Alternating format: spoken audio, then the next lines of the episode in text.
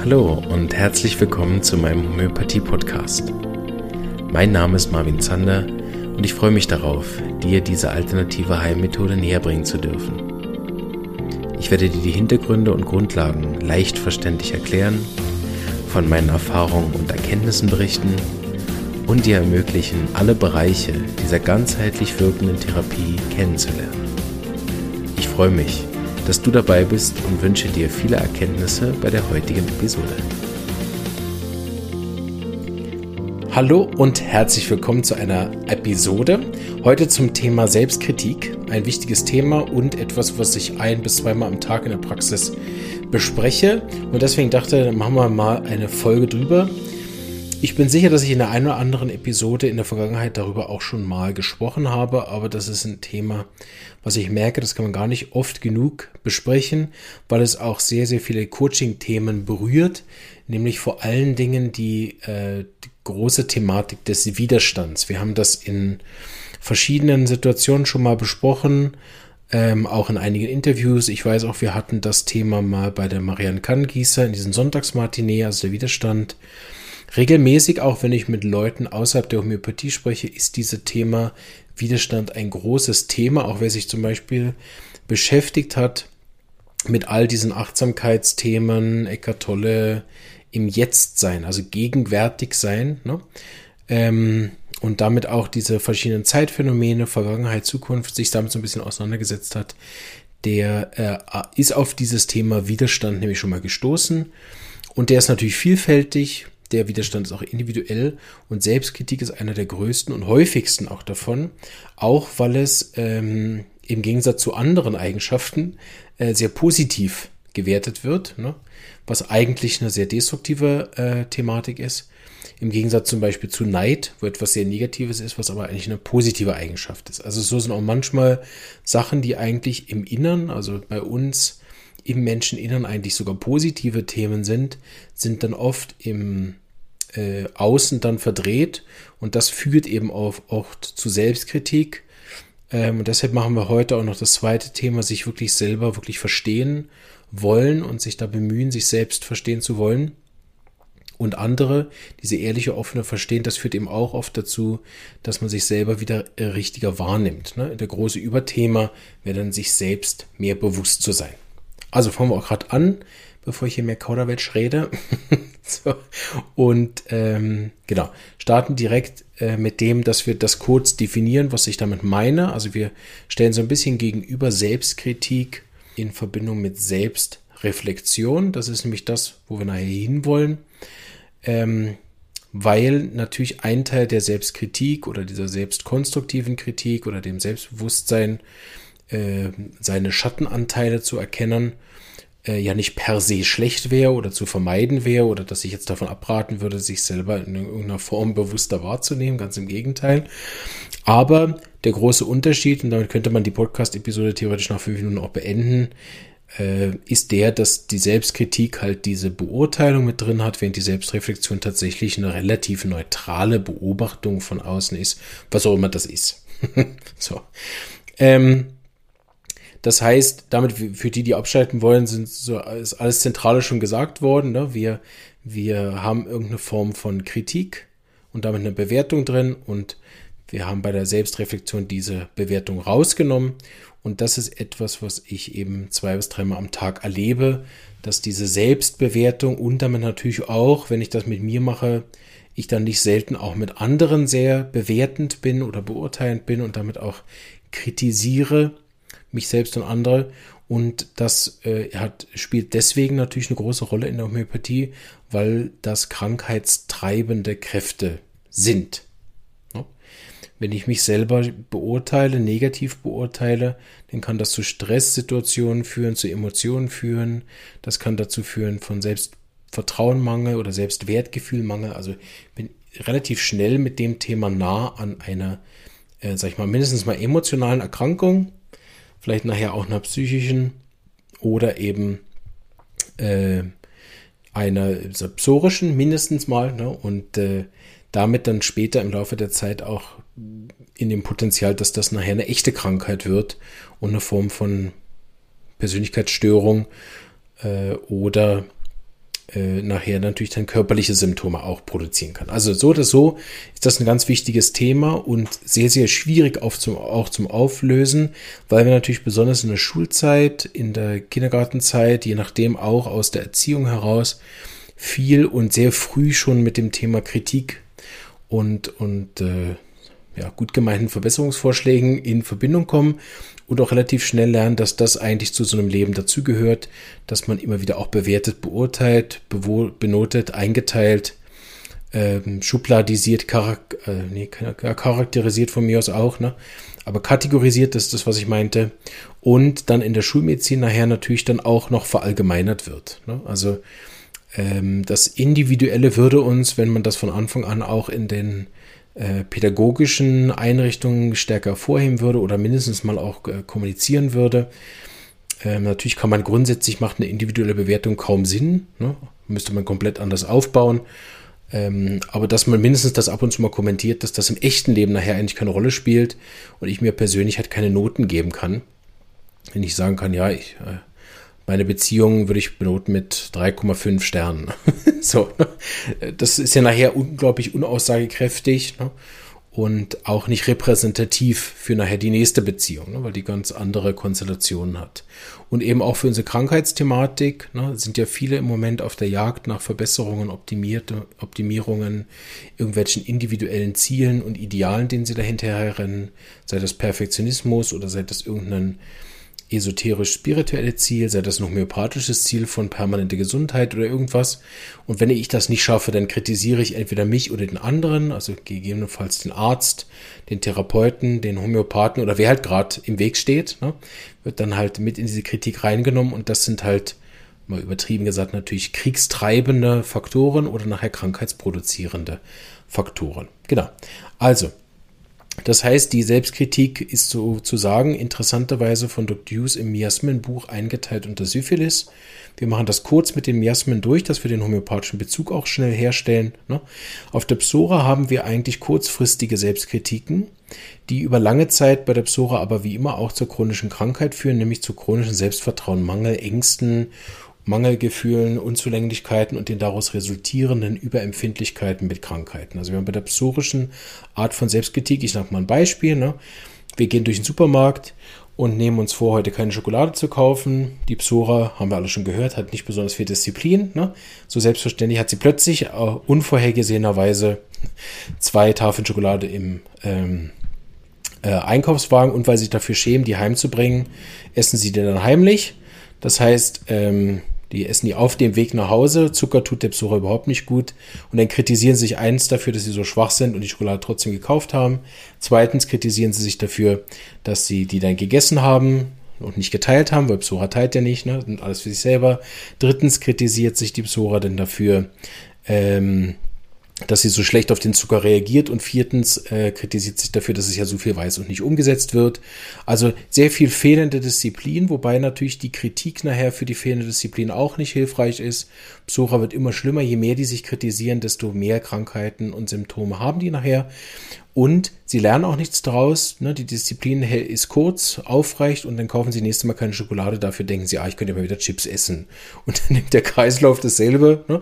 Und so sind die oft in dem Psora gefangen. Auf der Arbeit läuft es nicht viel besser. Ne? Also Kritik führt beim psorischen Mitarbeiter, beim psorischen Chef oder andersrum äh, wirklich zu keinerlei Arten von Verbesserungen sondern die kommen immer mehr unter Druck, machen immer mehr Fehler.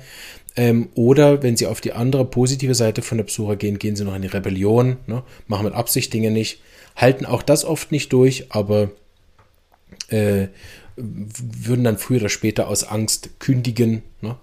Äh, außer die Angst vor, vor ähm, dem äh, Jobverlust ist größer. Also wir haben bei der Selbstkritik und bei der Psora oft so einen Kreislauf.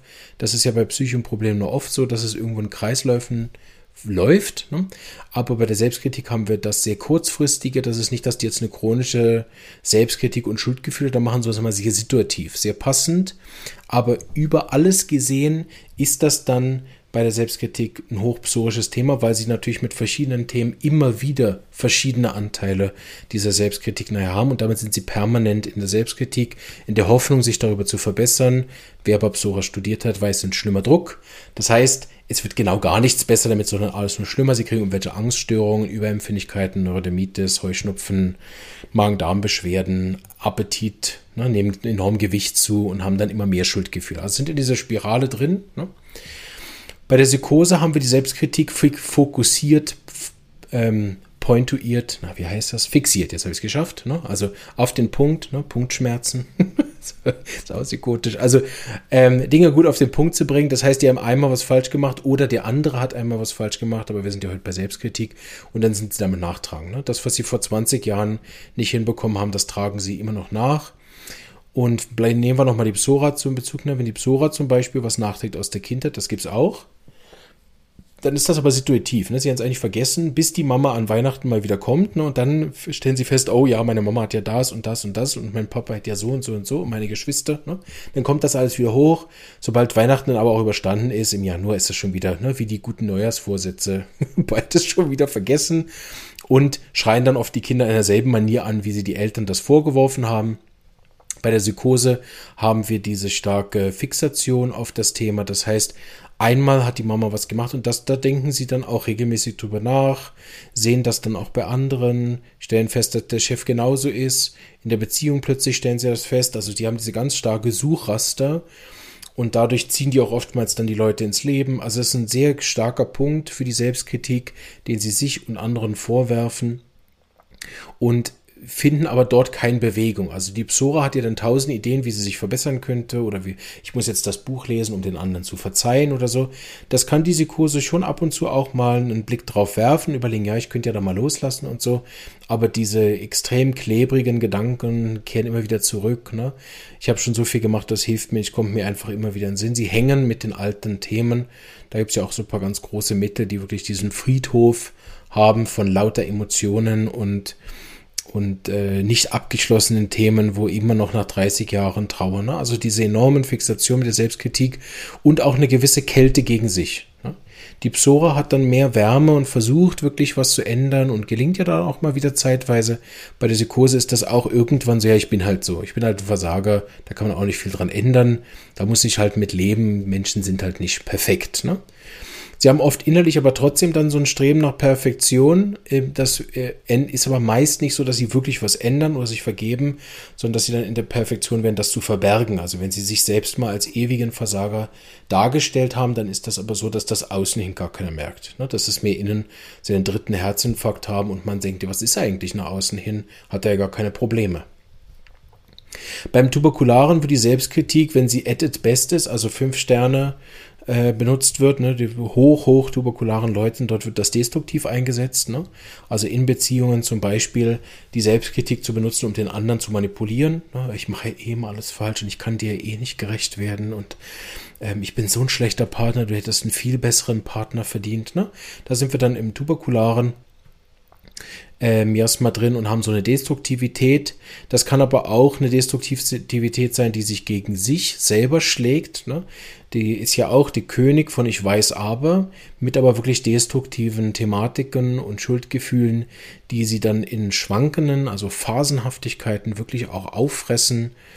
Ähm, so viel eine massivere Art von Reaktion auf das, auch in Form von den Krankheiten, die dazu äh, oft massiv dazukommen mit Erschöpfungen, Auszehrungen, äh, destruktiven Elementen. Also das kann sowohl nach innen als nach außen ist Selbstkritik bei einem tuberkularen Patienten keine gute Idee, aber oft vorhanden dadurch, dass wir bei der Selbstkritik ähm, beim Tuberkularen oft auch diese Kombination mit der Intelligenz. Also die sind oft auch die, die ja sehr schnell verstehen. Das heißt, die machen irgendeine Weiterbildung oder lesen irgendein Selbsthilfebuch. Da sind ja oft, sage ich mal, salopp gesagt mehr Tipps drin, als man braucht.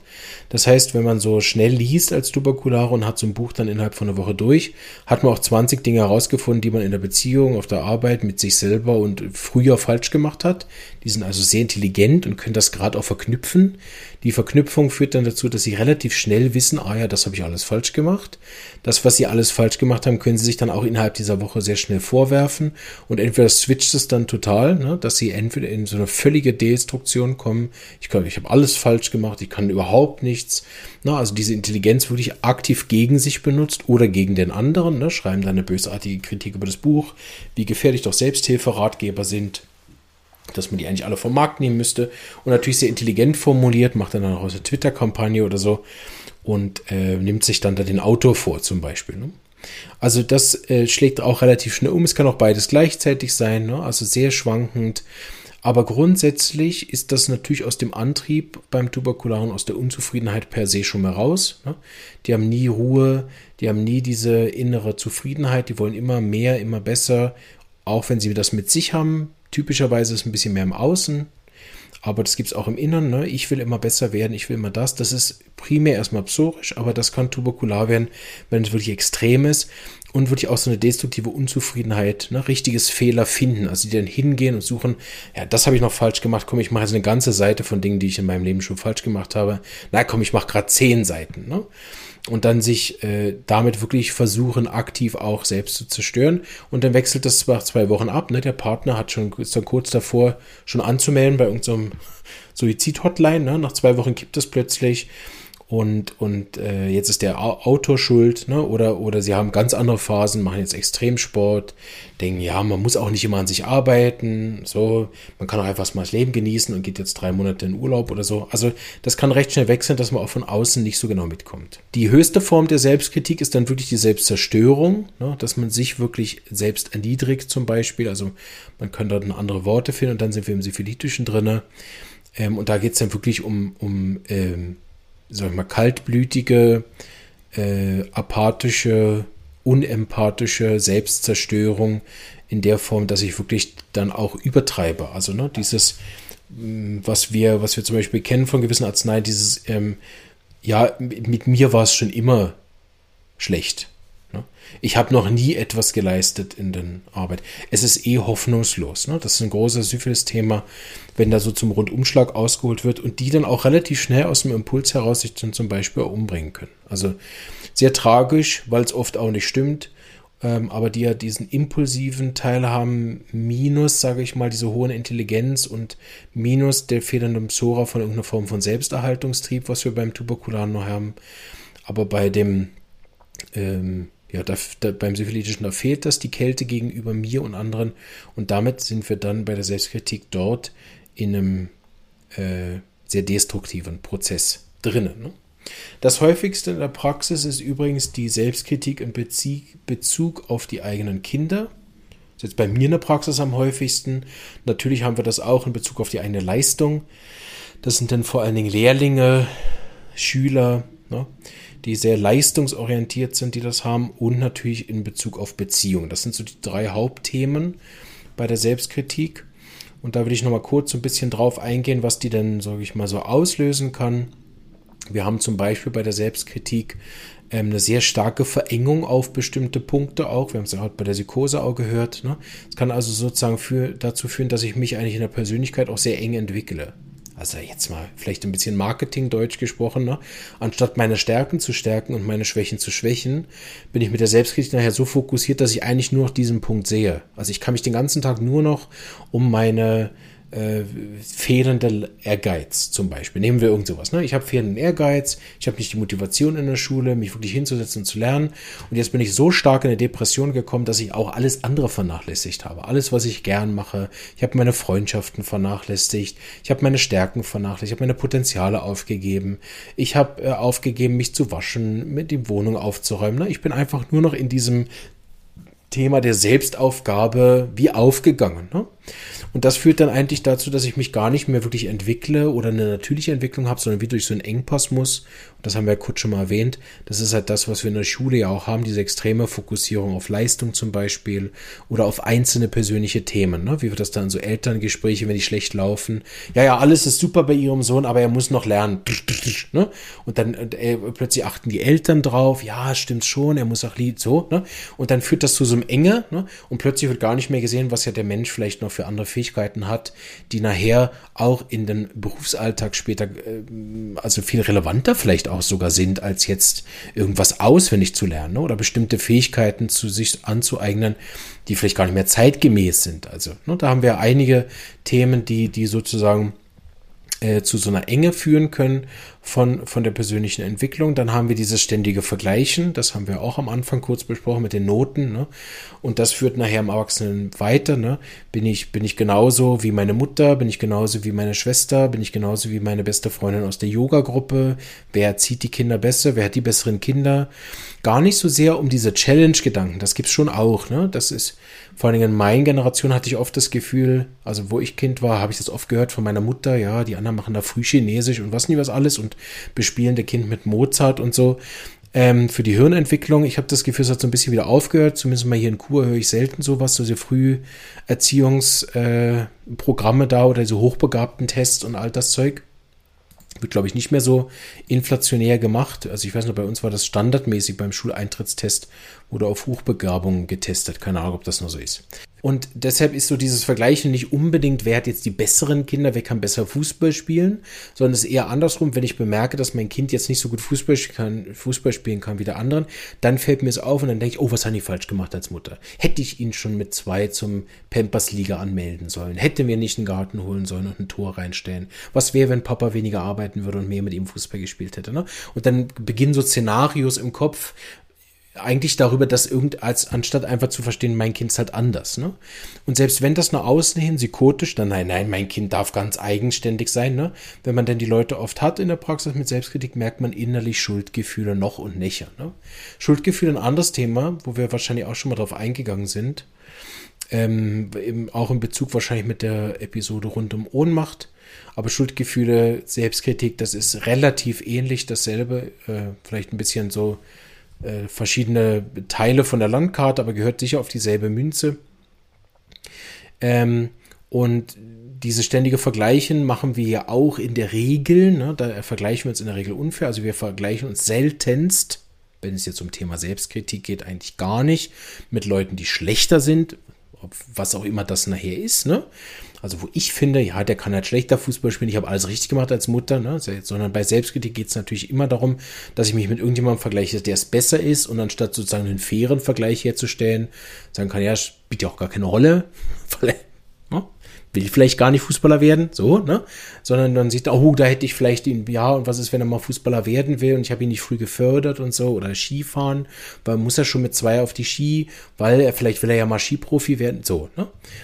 Ähm, das heißt, wir vergleichen uns, wir machen Negativvergleiche, wir sehen damit auch nur noch unsere negativen Seiten, ähm, schaffen dann aber oft ja keine echte Schattenarbeit zu machen, sondern bleiben dann eigentlich in diesem Ergebnis von, ja, ich bin halt in irgendeiner miasmatischen Form schlecht. So, ne?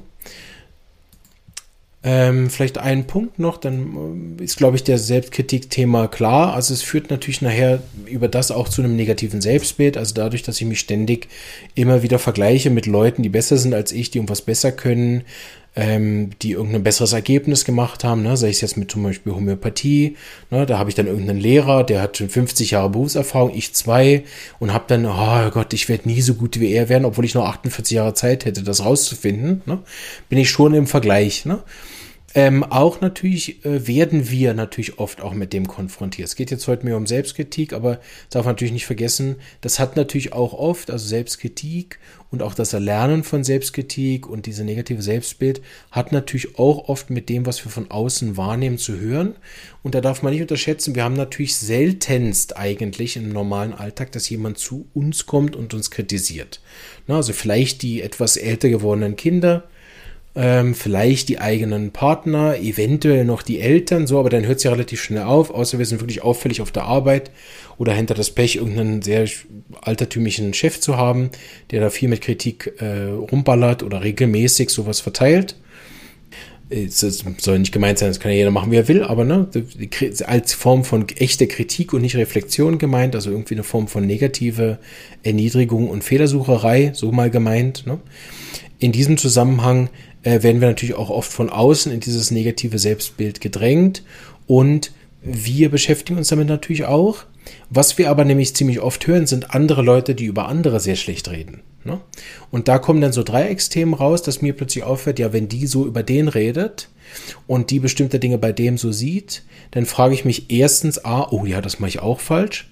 Punkt eins Und B, wie redet denn über mich? Wie sieht die mich? Und dann kommen wir zu diesem großen Lykopodium Arzneimittelthema, was ja sehr viele Mittel haben, aber das als Königsdisziplin, was denken die anderen eigentlich von mir? Ne? Und muss ich nach außen hin nicht mehr gut dastehen? Wie kann ich das noch mehr schaffen? Kaliumsilikat hat das auch. Also gibt es ein paar Mittel, die sehr stark haben, diese Außenwirkung äh, aus der Angst heraus, die das. Gut. Wir gehen jetzt noch kurz auf den Teil ein, den ich dann oft berate in der Praxis. Sehr wichtig ist, nämlich die Selbstreflexion zu etablieren das habe ich am Anfang der Episode ja schon gesagt, das ist ja nicht per se schlecht, mal, mal ein bisschen Innenschau zu halten und festzustellen, ob ich wirklich so sein möchte, ob ich nicht irgendwas verbessern könnte, ist ja erstmal legitim und eigentlich ehrlich gesagt auch ziemlich wichtig. Ich denke, man, man kann sich das gut vorstellen oder vielleicht kennt ihr auch sogar jemanden, wo ihr das Gefühl habt, ja gut, also dem würde nicht schlecht tun, wenn er ab und zu mal selbst innehält und man überlegt, ob er wirklich der so sich weiterhin so verhalten möchte. Ne? Ähm, aber eben, weil das haben wir auch schon zusammen besprochen, die Selbstkritik oft bei, also bei keinem miasmatisch, chronisch Kranken, ehrlich gesagt nichts bringt, ne? Außer dass die kränker werden. Und dann manchmal nimmt man das als Verbesserung, psychotische werden, weil man es ihnen von außen nicht mehr anmerkt. Ne? Aber innerlich irgendwie kalt geworden sind, ist ja keine wirkliche Verbesserung, außer für den Chef oder den Partner. Ne? Wobei das man sieht man öfter, ich mache einen kleinen Ausflug. Wir haben das sehr oft, dass wir so eine drei Phasen haben in Beziehungen. Also während also nehmen wir mal die gute Phasen weg, ne? also drei schlechte Phasen, die aufeinander folgen. Die erste ist die Genörgelphase. Ein Partner nörgelt sehr stark am anderen rum und der andere versucht sich tatsächlich zu verändern, passt sich an. Angepasstheit ist in der Regel nicht Psora, sondern Psychose. Gibt natürlich auch andere Möglichkeiten, aber was sehr oft läuft äh, in der Praxis, was ich sehe, ist diese Anpasstheit. Und dann wird halt der Partner kalt, wie so eine Art Puppe, ne? passt sich an, sagt nur noch Ja, Schatz. Ne? und, und ist immer mehr eigentlich in diesen psychotischen Show nach außen. Ne? Also wie so eine Art von äh, Figur, die er nach außen hin darstellt, Schauspieler, um keinen Ärger zu kriegen. Und je psychotischer die Veranlagung ist, desto besser wird er auch darin. Das Problem ist, dass die, die Frau oder der Mann, die jetzt den Partner so lange kritisiert hat, dann mit so einer Puppe zusammen ist. Und da beginnt oft Phase 2, beginnt eigentlich die Langeweile in der Beziehung. Also jetzt hat der Mann endlich alle Kritikpunkte umgesetzt oder die Frau, ne, und macht endlich alles so, wie der Mann das will. Und jetzt ist es aber ziemlich langweilig geworden hat noch andere Gründe. Eine meiner Lehrerinnen hat immer gesagt, Nörgeln ist der Versuch, wieder Nähe in die Beziehung reinzubringen. Ist also ein anderes Thema. Aber nicht selten ist sozusagen die Vorphase, vor Phase 1 der Nörgeln ist zum Beispiel dann fehlende Sexualität oder fehlende Nähe oder fehlende Gespräche. Ne? Oft ist das ähm, äh, so ein Vorläufer und dann kommt eben Phase 1, diese Rumgenörgel, eigentlich der Versuch, irgendwie wieder in Kontakt zu kommen. Es geht aber eigentlich, also beide spüren gar nicht richtig, worum es eigentlich wirklich geht. Ne? Es geht um die fehlende Nähe, Intimität in der Beziehung in irgendeiner Form, sei das eben verbal, kognitiv oder körperlich. Zum Beispiel, gibt auch sicher andere Möglichkeiten, aber nehmen wir mal die. Ne? Und dann äh, folgt eigentlich das Nörgeln und dann folgt diese Desinteresse, weil dann ist der Partner ja immer noch nicht näher gekommen. Die Beziehung ist eher schlimmer geworden über diese lange Zeit an Nörgeln und der andere Partner sich versucht anzupassen. Manchmal, wenn es sehr tuberkulare Persönlichkeiten sind, werfen sie sich das sogar selber vor. Ja, ich habe jetzt so lange an meinem Mann rumgenörgelt. Jetzt macht er zwar alles, was ich will, jetzt nervt er mich aber auch, weil er mal Ja sagt und gar keine eigene Meinung mehr hat. Na, die habe ich ihm lange Zeit ausgeredet, jetzt hat er keine mehr, jetzt ist er auch nicht gut. Na, also manchmal folgen aus diesem Genörgel raus dann auch noch Schuldgefühle und dann kommt auf Phase 3 die Trennung. Ne? Also das ist ziemlich häufig so, eine, so ein Ablauf, äh, wenn ich so Beziehungen coache, dass man den sehr gut sieht. Ne? In Phase 3 kann man nicht mehr eingreifen, in Phase 2 ist auch sehr schwierig, weil der Partner, der sich jetzt über Jahre versucht hat zu verändern, überhaupt nichts mehr versteht. Ne? Wenn er es plötzlich für diesen neuen Zustand, den er hat, wenn er jetzt immer endlich Ja sagt und ja, genau, Liebling, wir machen genauso, wie du willst, ne? dass er jetzt plötzlich dafür verlassen werden soll, kraft er dann auch nicht. Also da ist sehr schwierig, aber in Phase 1, in der Nörgelphase, da hat man äh, noch viel Chance. Ähm, also wann immer ihr hört in den Beziehungen von eurem Patienten, da wird noch viel rumgenörgelt. Ne? Schauen, dass ihr die Ipsora nicht unterdrückt, also nicht zu viele Ignatia, Gelsemium und so weiter geben, bis endlich alle psychotisch geworden sind, sondern äh, dort auch verstehen, was hinterm Nörgeln steht, was die eigentliche Sehnsucht ist. Und dort schauen, wo das herkommt, weil diese Mangelthemen, die ich dann beim Partner suche, die sich damit beschäftigt haben, wissen das. Äh, das kommt ja oft der Mangel aus der eigenen Kindheit und hat mit dem Partner wirklich gar nichts zu tun. Gut, ich weiß nicht, wie wir jetzt dahin gekommen sind. Aber wie immer bin ich irgendwo hingeschippert und bin jetzt da. Sehr gut. Wir kommen aber jetzt tatsächlich zurück und zum Ende dieser Episode. Ähm, die Selbstreflexion als Möglichkeit ist natürlich dann sozusagen der Teil, wo wir Selbstkritik ohne Bewertung machen. Das heißt, es geht dort darum, äh, ein, ein Prozess am Laufen zu halten, wo ich meine Gedanken, Emotionen, Verhaltensweise beobachte, ohne sie zu beurteilen. Warum ist das besser? Ich denke, dass jetzt aus der Folge heraus ist es relativ selbsterklärend, warum das wichtig ist und warum das auch hilfreich ist, ist eigentlich bei dieser Selbstbeobachtung nachher lernen wir tatsächlich uns besser kennen, machen einen Selbstbewusstseinsprozess, lernen uns auch vertrauen, und wer, weil, wer die ganzen Coaching-Tools da kennt, ne, wenn man seine Gedanken beobachtet, kann man auch was machen. Wenn man seine Emotionen beobachtet, kann man sie durchfühlen.